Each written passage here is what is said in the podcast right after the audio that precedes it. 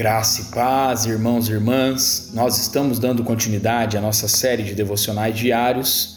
Nós estamos hoje no dia 16 de março de 2021 e o tema proposto para nós hoje é cultivando uma igreja saudável. E o texto base ele se encontra em Atos, capítulo 2, versículo 42, que nos diz assim: "E perseveravam na doutrina dos apóstolos e na comunhão, no partir do pão e nas orações." Preste atenção nisso. Em um artigo de Dan Spider e Gary Mayes sobre a eficácia do ministério cristãos, há alguns aspectos que podemos considerar fundamentais para o desenvolvimento de um ministério saudável na vida da igreja. Primeiro, uma atmosfera de amor. A afirmação de Jesus continua tão verdadeira para nós hoje como foi para os primeiros cristãos. Ou seja, eles eram cordiais e procuravam os interesses uns dos outros. Segundo, uma ênfase na importância de relacionamentos saudáveis. Ou seja, Jesus separava tempo para construir relacionamento. Ele gastava tempo com seus discípulos, conforme nós vemos lá em João, capítulo 3, versículo 22, ou Marcos 3, 14. Ele visitava a casa dos amigos, conforme nós vemos em Lucas 4, 38, também em Lucas 10, 38.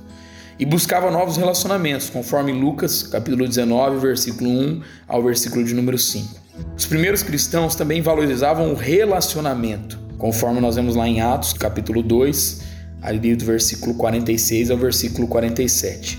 E terceiro, que nós percebemos que traz um desenvolvimento ministerial saudável na vida da igreja, é uma comunicação clara do evangelho. Hoje as pessoas já não precisam ir a uma igreja para ouvir falar de Jesus.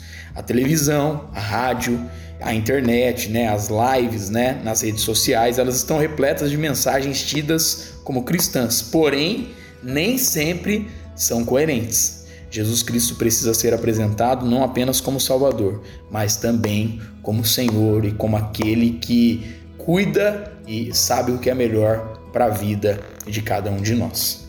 Que a nossa oração hoje então seja: Senhor, ajuda-nos a sermos instrumentos para comunicarmos tua palavra de forma coerente com a verdade do Evangelho. Deus abençoe meu irmão, minha irmã, sua vida, sua casa e a sua família em nome de Jesus.